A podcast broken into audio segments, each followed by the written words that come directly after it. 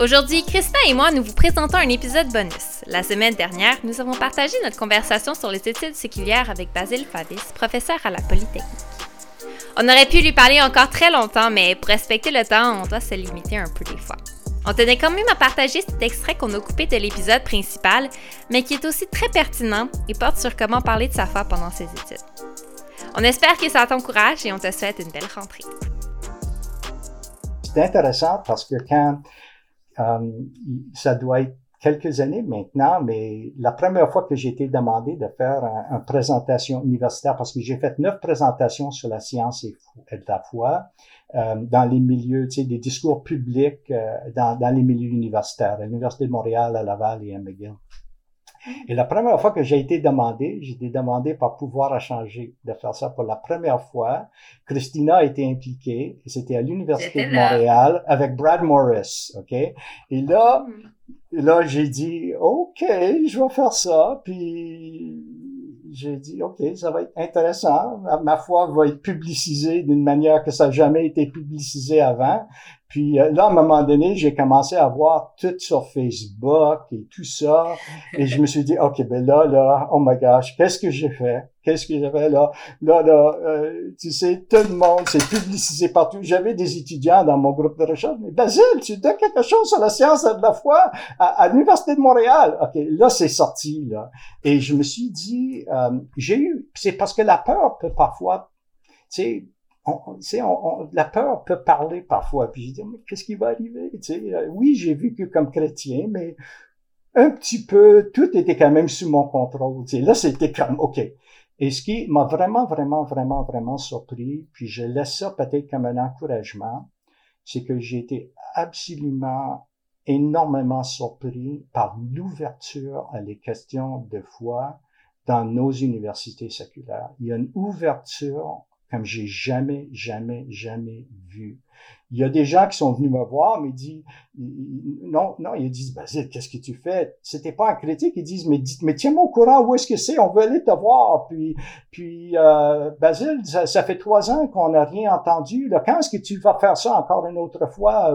Où, j'ai eu d'autres étudiants entièrement dans, pas chrétiens, mais qui ont dit, pourquoi on n'a pas discuté de ça avant? Pourquoi on n'a pas de dialogue sur ce questionnement ou sur cette question? Ah. Alors, alors, il y a, il y a, il y a moi je pense, euh, c'est vraiment, vraiment surprenant, mais il y a en fait beaucoup, beaucoup, beaucoup d'ouverture. Puis il y avait beaucoup d'ouverture chez mes collègues. Puis j'ai trouvé par la suite, de façon intéressante, beaucoup de collègues qui étaient également des personnes de foi puis même dans mon domaine, à travers le Canada, on a créé euh, cinq ou six professeurs euh, à l'Université de Toronto, à Calgary, euh, partout, là, qui étaient chrétiens, puis on a formé un groupe de prière également autour de ça.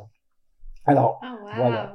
C'est, on peut avoir des idées, là, euh, que des idées qui sont surtout basées plutôt sur la peur, mais il y a une ouverture, il y a une période de temps et cette période de temps est maintenant. Je trouve vraiment, je ne sais pas qu'est-ce qui a été votre expérience. Euh, vous êtes là, vous êtes sur le terrain vous-même, mais est-ce que vous avez trouvé ça? Il y a une grande ouverture, je pense, pour la foi. Peut-être c'est difficile lors de la COVID, mais... Pardon, Elise? Ouais. Ben, il y a cinq ans, quand j'étais sur le campus, je trouvais qu'il y avait une ouverture. Moi, j'étais à l'Université Laval. J'avais trouvé que les gens étaient euh, ils n'étaient pas forcément croyants, ils connaissaient pas vraiment Dieu, mais ça leur dérangeait pas d'en parler. Autant que je pensais que ça qu'il y aurait une barrière, là, parce qu'on nous souvent dit Ah, les Québécois veulent pas entendre parler de la foi, ils veulent rien, rien avoir avec Dieu. Puis je trouvais que dans les. C'était en train de se défaire, puis il y avait peut-être plus de, une conscience de la spiritualité, peut-être plus asiatique que chrétienne. Mais ils, cherchaient quelque chose de spirituel, mmh. J'avais l'impression. Mmh je trouve ça spécial que ce que tu dis, Basile, par rapport à être motivé par la, la peur. Tu sais, comme avoir, comme être influencé par notre peur, là. Mmh mmh euh, je pense que beaucoup de, de, de mes interactions dans le passé euh, étaient basées sur la peur. J'avais peur de ce que l'autre allait penser de moi. J'avais peur de comment ils allaient réagir. Mmh Puis, à fur et à mesure que je m'exposais un peu comme chrétienne dans un monde que j'avais peur allait me rejeter, je découvrais en fait que c'est moi qui avais le plus de préjugés. c'est moi qui, mmh. en fait, moi, j'étais convaincue que eux, ils étaient plus fermés. Puis eux, ils mmh. avaient comme très peu de préjugés par rapport à moi. Ils étaient curieux. mais, mais je me suis sentie comme un peu, ça m'a euh, comment dire, ça m'a rendu un peu plus humble parce que je me suis rendu compte que je peux pas prêter d'intention aux autres. Je devrais pas comme dire ah ils sont fermés, ils veulent pas rien entendre parler de ma foi. Si je mmh suis vulnérable, je vais être rejetée. En fait, j'ai l'impression que beaucoup de ça c'est un dialogue qui, qui vient de moi et pas de, de, de ce que je perçois. C'est sûr qu'il y a des endroits qui sont pas toujours évidents, des conversations difficiles à avoir, mais, mais de ne pas prêter d'intention, de ne pas avoir de préjugés envers l'autre, c'est déjà un très, très bon départ. Super bien dit, Christina, super bien dit. Puis on a des préjugés euh, qui sont souvent évidents, puis des préjugés qui sont cachés. On n'est même pas conscient.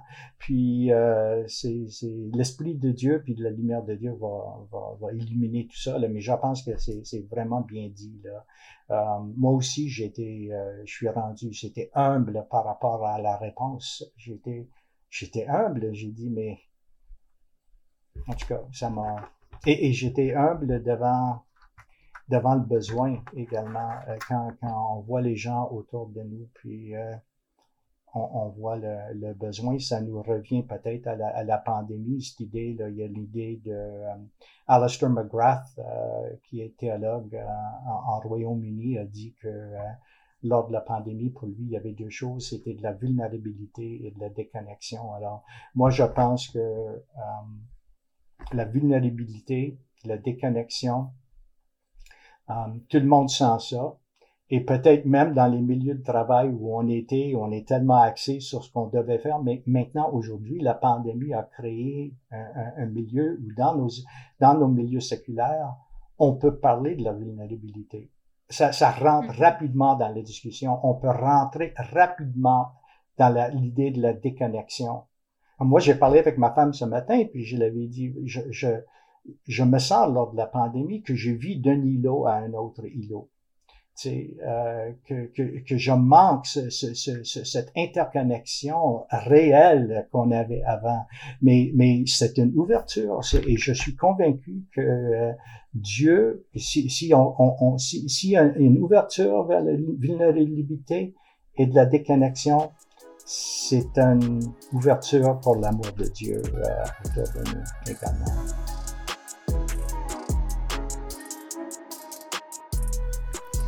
J'ai des questions est un podcast de Convergence Québec et pouvoir d'échanger étudiants. Merci d'avoir écouté cet épisode.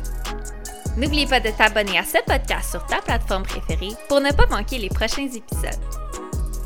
Et pour plus de contenu, des photos, des citations et pour apprendre à se connaître, rejoins-nous sur Instagram ou Facebook en cherchant J'ai des questions. On se retrouve très bientôt pour répondre à une nouvelle question.